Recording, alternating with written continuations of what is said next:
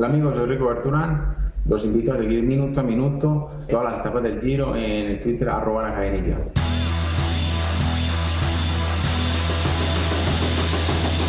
Hola, yo soy David Marín y ustedes son bienvenidos al podcast de la cadenilla.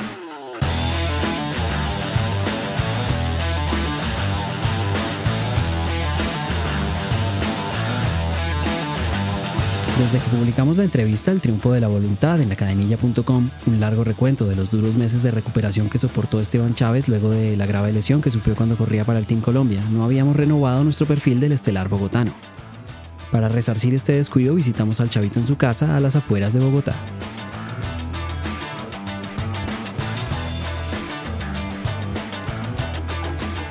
Con Esteban hablamos de lo que ha sido su permanencia en el Orica Green Edge, la fabulosa Vuelta a España de 2015, sus preferencias mecánicas y por supuesto sus planes para el Giro de Italia, el Tour y los Juegos Olímpicos. Esperamos que disfruten la entrevista.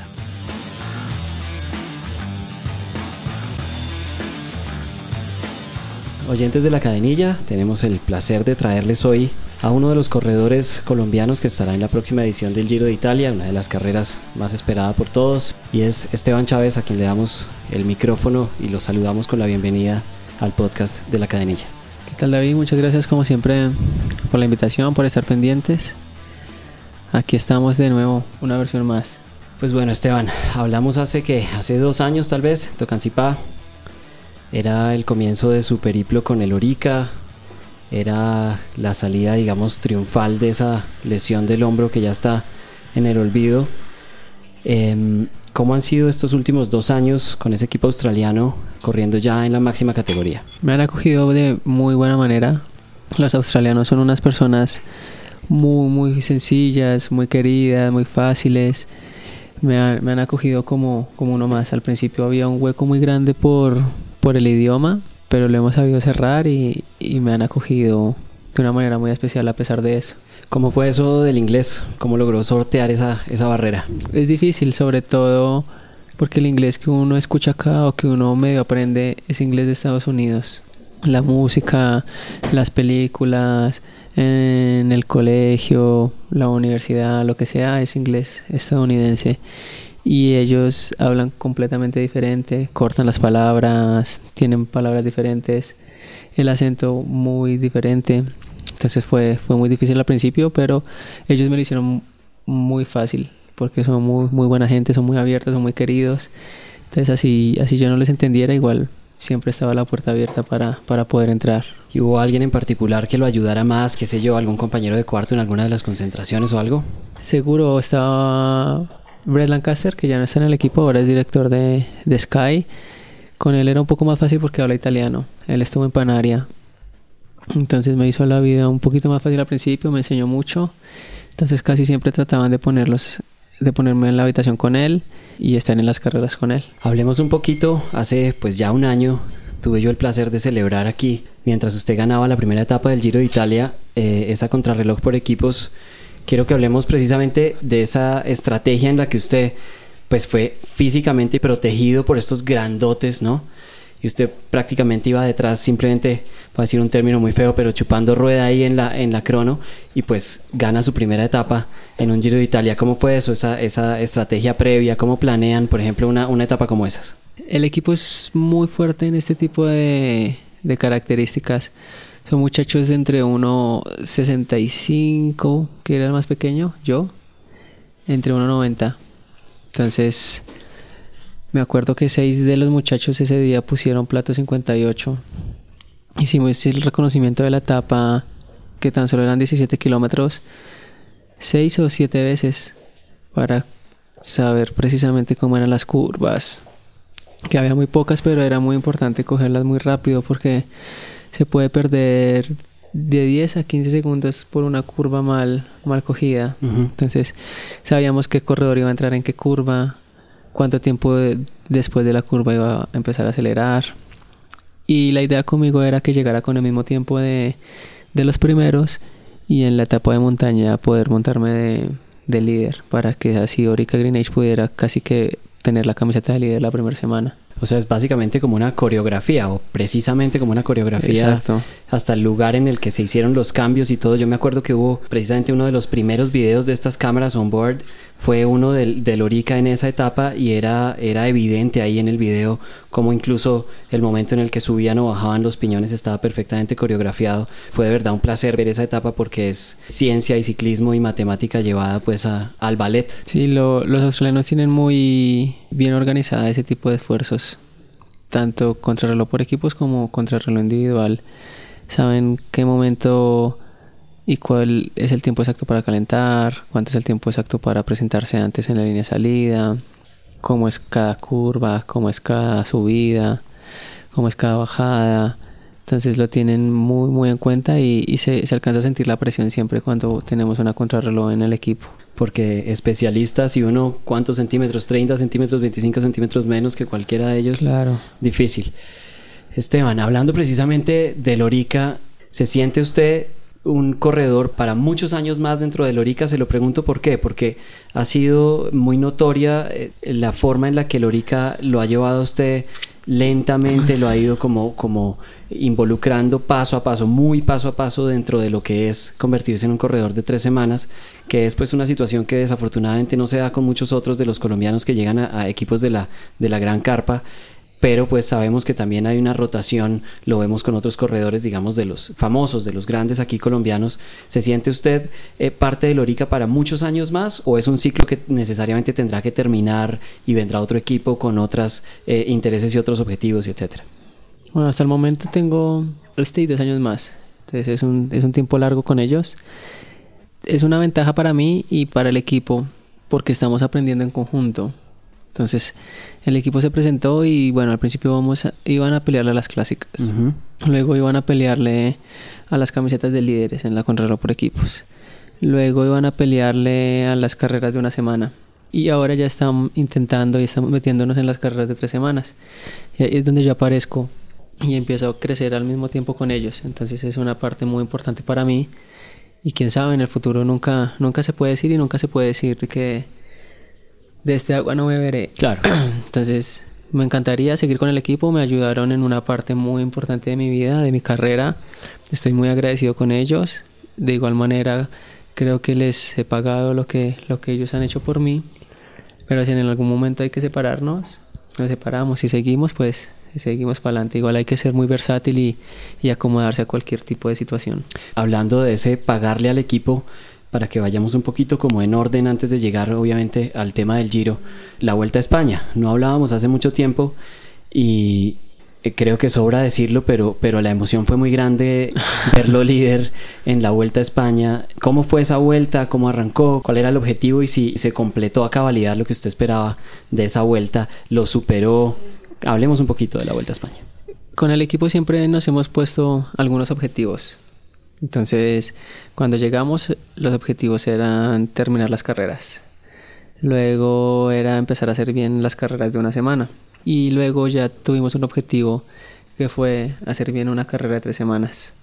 Entonces, lo que con la mentalidad que salimos y, y lo que queríamos hacer era tener un Esteban Chávez, tal vez entre los 10 primeros de la clasificación general, pero sobre todo un Esteban Chávez competitivo por tres semanas. Antes de la Vuelta a España estuve aquí en Colombia, entrené muy muy fuerte, sacrificamos mucho y mm, cuando llegamos a la vuelta fue esa la mentalidad. Entonces cada objetivo que nos hemos puesto con el equipo lo hemos cumplido y un poquito más. Entonces primero era terminar las carreras y ya. Pero entonces Esteban Chávez terminó las carreras y quedó cuarto en la Cagüe.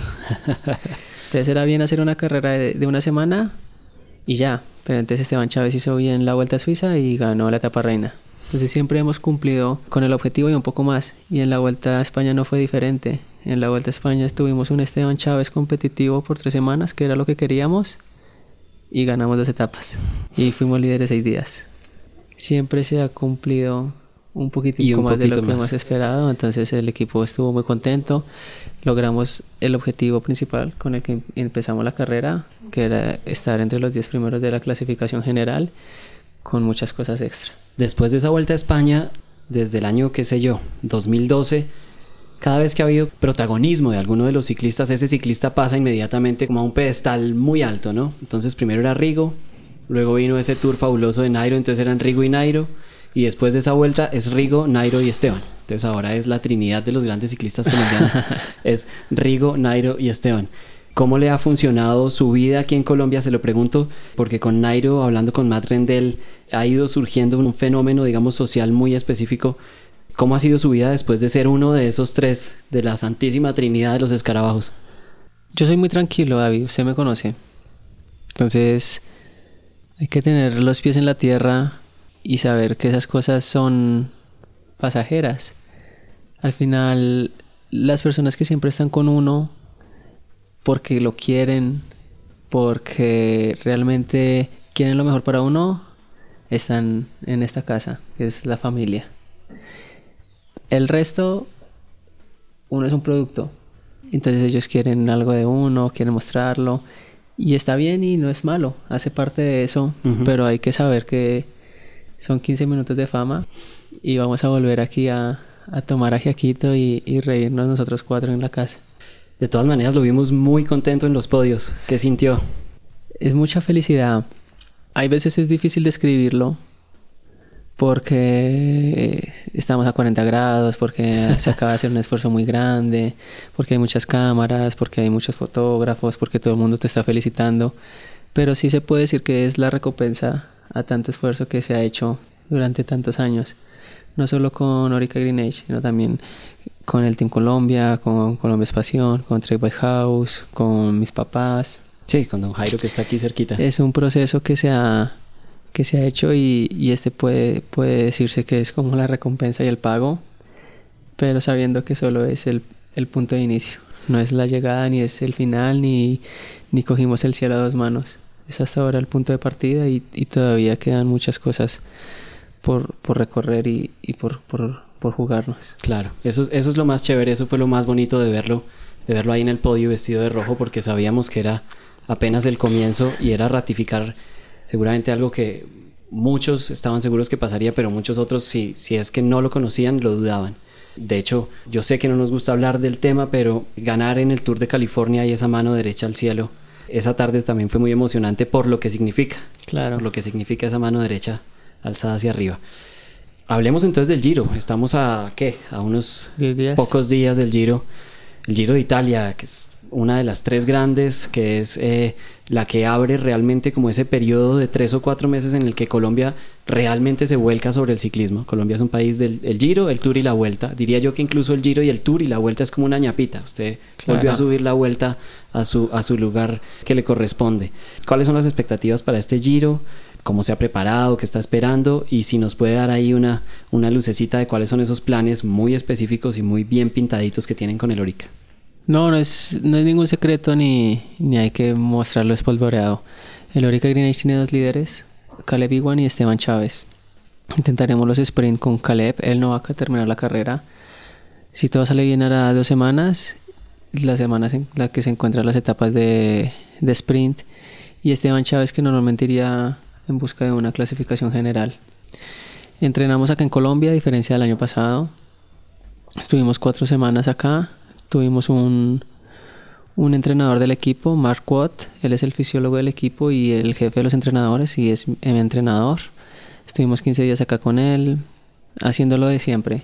Fuimos y dimos la vuelta por Fusa, fuimos a Sueva, fuimos a Pacho, vamos a Villeta sin, sin hacer de menos, pero tampoco haciendo de más. Hicimos lo que teníamos que hacer, trabajamos mucho la contrarreloj, tratamos de imitar un poco las etapas como, como las que nos vamos a encontrar en el Giro, la contrarreloj. Y bueno, ya viajamos en dos días a espera de que todo salga bien. Es- creemos que nos encontramos en una buena condición. Es muy difícil decirlo a ciencia cierta porque no somos robots ni Claro. somos máquinas. Creemos que tenemos una buena condición. Lo importante ahorita es encontrarnos saludables. Viajamos directamente a Italia para reconocer la última semana al completo, si el tiempo nos acompaña. Y luego voy a Italia tres días antes del inicio. ¿Cómo le fue con su entrenador? Él ya había trabajado a la altura, porque es que ellos trabajan en altura, pero llegan a 2000 metros. Aquí se duerme a 2600. ¿Cómo le fue con él, con ese tema en específico? Él estuvo muy, muy contento, muy impresionado. Él se trajo toda la ropa de invierno que nos dan, guantes, chaquetas, gorros, y se encontró aquí con 20 grados centígrados, entonces le sorprendió mucho. Dijo que éramos muy afortunados por haber nacido en este país siendo ciclistas. Claro. Porque tenemos una ventaja muy grande. Nosotros podemos subir a 3.300 grados y encontrar 13 grados centígrados. Perdón, 3.300 metros y encontrar 13, 14 grados centígrados con sol. ¿Lo subió a la cuchilla? Fuimos a Sueva, sí, entonces por ende tuvimos que subir a la cuchilla. Entonces él era muy sorprendido por esto y se daba cuenta que cuando hemos nacido en altura, lo que necesitamos es entrenar en altura. Claro. Entonces quedó muy convencido y vamos a intentar traer el equipo en enero a una concentración. Uf, qué buena noticia. Eh, puede ser el equipo completo y si no, si no los convencemos, seguramente traeremos los escaladores del equipo. Habrá que convencerlos de que nos regalen así como usted Aquí 20 está. minuticos. 20, 20, 10 minuticos seguro. Ellos son muy abiertos y, y seguro que lo harán. Entonces esa es, esa es la idea con el equipo. Bueno, antes de que pasemos al futuro, vimos en la Paris-Roubaix a un compañero suyo ganar en una bicicleta que no es una bicicleta para el pavé. En la cadenilla y sobre todo en el podcast hemos ido tratando de cada vez más hablar, digamos, de esos aspectos también técnicos que la gente a veces olvida, pero la gente cada vez más, y es evidente, estoy seguro que se ha dado cuenta, en Colombia están comprando bicicletas de ruta como se compran zapatos, y si antes a subir a patios a las 6 de la mañana había 300 personas, ahora hay 3000. Y entonces la gente empieza a preguntar cuál es la mejor bicicleta, y yo quiero la bicicleta de Esteban, y yo la de Rigo, y la de bueno. Resulta que la Scott Foil es una bicicleta muy rígida, sobre todo el modelo anterior. Este nuevo parece que está un poco mejor. Que nadie se imaginó que iba a ganar la Paris-Roubaix. Dejemos eso a un lado y yo quiero preguntarles, lo he visto con la Addict, lo he visto con la Foil. ¿Cuál le gusta más? ¿Por qué escoge una? ¿Por qué escoge la otra? Hablemos un poquito de ese aspecto técnico de, la, de las dos bicicletas que tiene a disposición. Tengo las dos bicicletas a disposición, pero desde, desde hace tres años solo he usado el ADIC. La otra bicicleta es muy rígida y te equivocas. Este año la foil es mucho más rígida que la foil del año pasado. Entonces sí, la gente se sorprendió porque Matthew ganó con esa bicicleta, pero es que la gente tiene que entender y tiene que saber que no por la bicicleta es por lo que vas a ganar, sino por las piernas. Y Matthew realmente ganó la carrera. Ganó de frente, no fue casualidad. Él ganó la carrera. Entonces, al final lo que cuenta es eso, la pierna. La bicicleta sí puede ayudar en cierto momento, pero si no tiene la pierna, Tom Bonen, que es el mejor del Sí. mundo en este tipo de pruebas, casi no que lo puede alcanzar por la cuarta, por la quinta. por la cuarta. Casi no lo puede alcanzar, entonces él, él ese día se levantó con, con, con el día que tenía que ser y con las piernas que tenían que ser y, y lo supo aprovechar y ni siquiera él al final lo creía.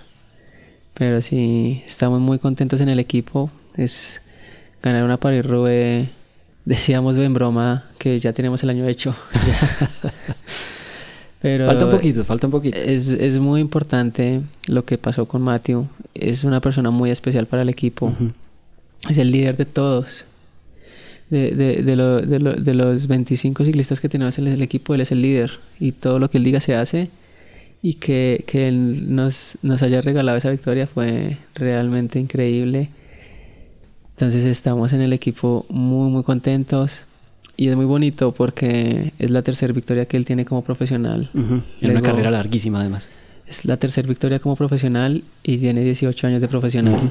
Entonces eso lo hace también especial. Aparte de eso se fracturó el brazo antes de ir a la Sí, carrera. hacía cuánto, dos meses. Entonces todo esto hace que sea especial y que yo no sé si David vio la entrevista, pero él dice algo muy importante. Todas las Paris Roubaix que él había hecho, porque es la carrera más importante para él, siempre se entrenaba con mucha dedicación, con mucha fuerza y hacía todas las clásicas. Mejor dicho, es que no, no se comía un arequipe porque eso le iba a engordar. Entonces iba con mucha presión a la carrera. En cambio, esta carrera fue sin ningún tipo de presión, sino como un premio porque se logró recuperar por el brazo, porque seguramente ya está en sus últimos años de ciclista profesional, entonces lo llevaron y Claro. como un premio. Y él corrió de una manera más relajada, más tranquila, ya conocía todas las secciones del pavé perfectamente. Perfectamente, claro. Y el que haya corrido con una- de una manera más relajada, más tranquila, hizo ese gran resultado. Y al final también tenemos que tener en cuenta eso. Sí, de hecho, hablando de lo de la bicicleta, eh, fue él mismo el que, el que dijo en la entrevista al final, em, porque le preguntaron sobre la bicicleta, creo que fue Cycling News, decía, sí, no, yo estaba tan despreocupado que me dijeron doble cinta de manillar, no se preocupe, quiere shifter satélite, no se preocupe, deme la bicicleta con la que monto todos los días. Y ya. Y con esa bicicleta ganó la Y eso, de eso, de eso tenemos que aprender y al final de eso se trata, de disfrutar. Terminemos el tema de lo técnico con dos preguntitas para etapa plana, para etapa de esas que llaman de transición que está escogiendo de relación y para las de montaña que está escogiendo y sobre todo también las de montaña eh, ruedas, qué perfil de rueda está usando. Casi, casi nunca cambió la relación, a menos de que sea una subida muy dura, como el año pasado la etapa en Andorra, que era una, una, una- una etapa bastante difícil. Ese día sí, un día como ese sí puedo cambiar la relación. Y entonces en vez de, de salir con un 39-28, salgo con un 34-28. Nunca me gusta cambiar los piñones, me gusta siempre cambiar el plato. Y las ruedas sí, sí que las cambio, me gusta, sol- solo corro con dos tipos de ruedas. Cuando las etapas son planas o más o menos de repechos, corro con una C50. Y cuando ya es la- las etapas de montaña, corro con C35. 35. Hay unas que son más livianas que son C24, pero para mi bicicleta no van bien porque mi bicicleta es muy liviana. Entonces si pongo la C24 queda pesando 6,5 y tenemos que ponerle un plomo. Y el plomo es peso muerto que no sirve para nada. Claro. En cambio si ese peso yo lo reemplazo en unas ruedas de carbono es Claro, por lo menos tiene la ventaja aerodinámica. Exacto, es peso aerodinámico que me va a servir. Entonces esas son las dos ruedas que uso. Seguimos amigos del DI2 de los electrónicos. Sí, me gustan, me van bien, no tengo problema con ellos. He trabajado también con, con cambios mecánicos y también desde que, desde que el mecánico los cuadre bien, no hay problema. Bueno, ahora sí, vamos para adelante. Nos quedan dos temitas porque no quiero molestarlo más. Y es el Tour de France. ¿Cuándo, ¿cuándo va a llegar ese, esa carrera soñada? Esperamos el... Es difícil decirlo si el año entrante o entre dos años, porque depende mucho de, de la contrarreloj que ellos pongan. Porque si ponen como hacían algún- hace algunos años una contrarreloj de 50 kilómetros, no vale la pena que vaya Esteban Chávez a esta carrera. La ventaja es que tenemos unos franceses que son los mejores ahora, que son escaladores. Pinot. Bardet, Barguil. Y están poniendo más montañita. Entonces la ASO pone más montaña para el Tour de Francia y eso nos beneficia a los colombianos.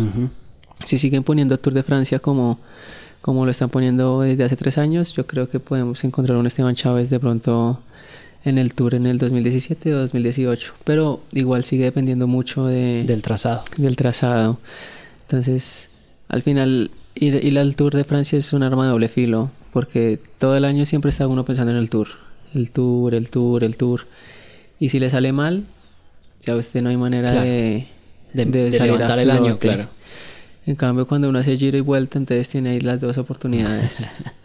Eh, el tema de los olímpicos. Está muy abierto. Tenemos 10 ciclistas en la lista. Ujú. Vamos 5. Está muy interesante el recorrido. Vamos a reconocerlo después del Giro de Italia. Ocho días después vamos a ir con Millo, Rigoberto y Sergio Luis a, reco- a reconocer el recorrido. Y ya todo el mundo sabe, hay cinco puestos. Cinco muy buenos puestos que se pueden encontrar en Colombia. Y, y es una carrera que podríamos ganar. Entonces vamos, vamos a ver, sería un sueño. Me encantaría ser parte de la selección y poder correr mis primeros Juegos Olímpicos. Voy a ir haciendo reserva para Río entonces. Esteban, el equipo.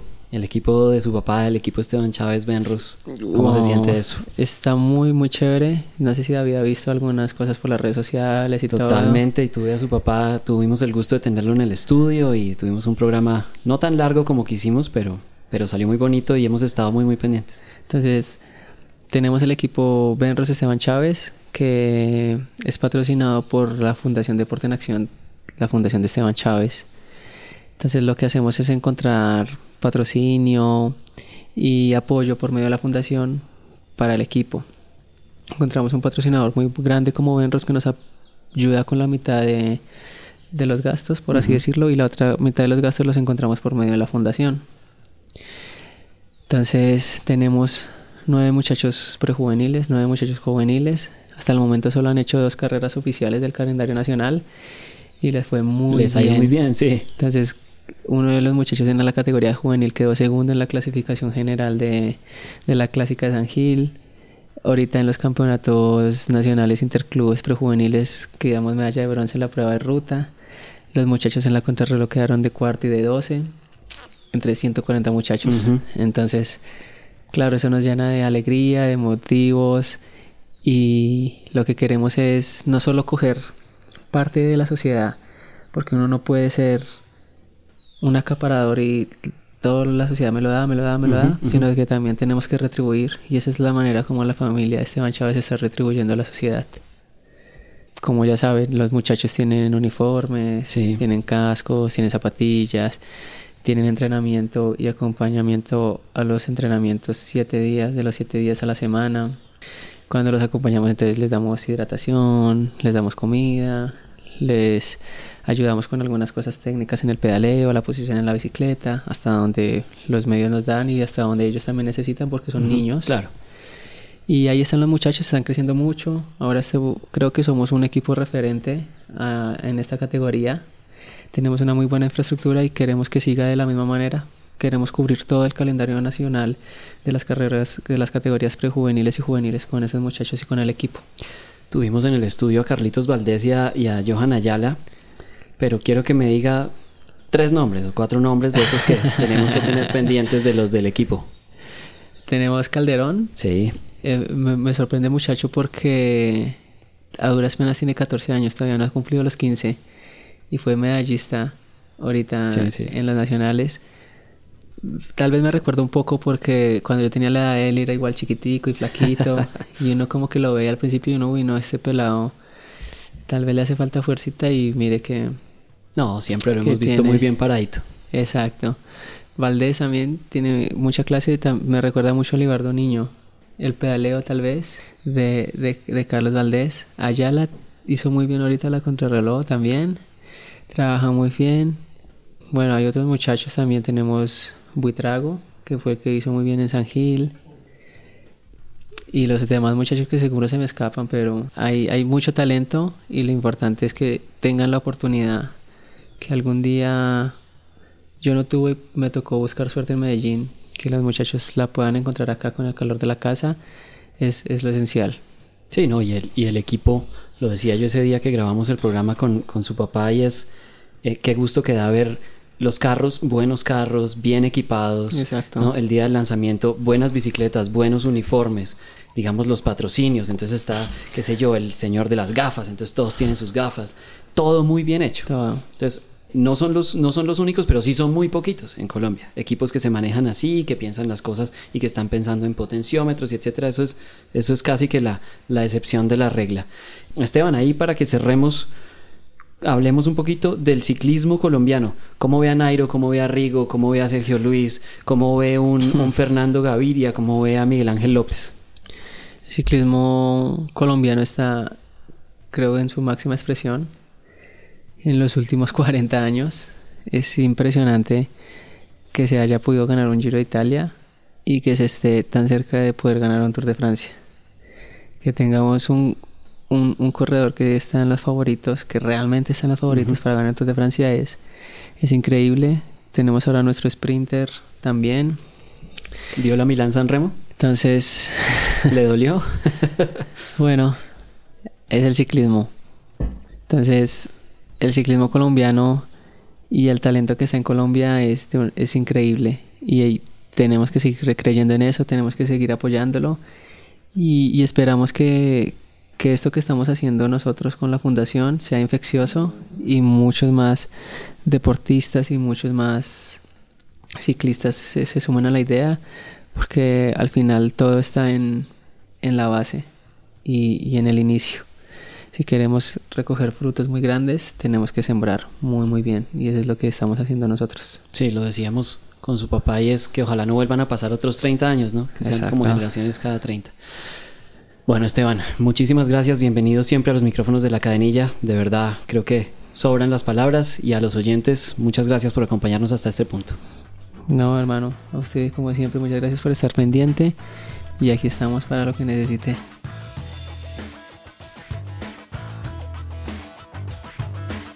A nosotros en la cadenilla nos encanta contar con sus comentarios y por eso los invitamos a utilizar la grabadora de voz del inbox de Facebook para enviar sus mensajes acerca de este programa.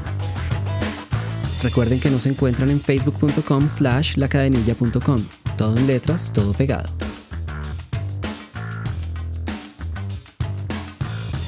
De nuestra parte ha sido todo. Esperamos contar con su audiencia en una próxima emisión. No olviden seguir el consejo de Rigo y agregarnos a sus redes sociales siempre como la cadenilla.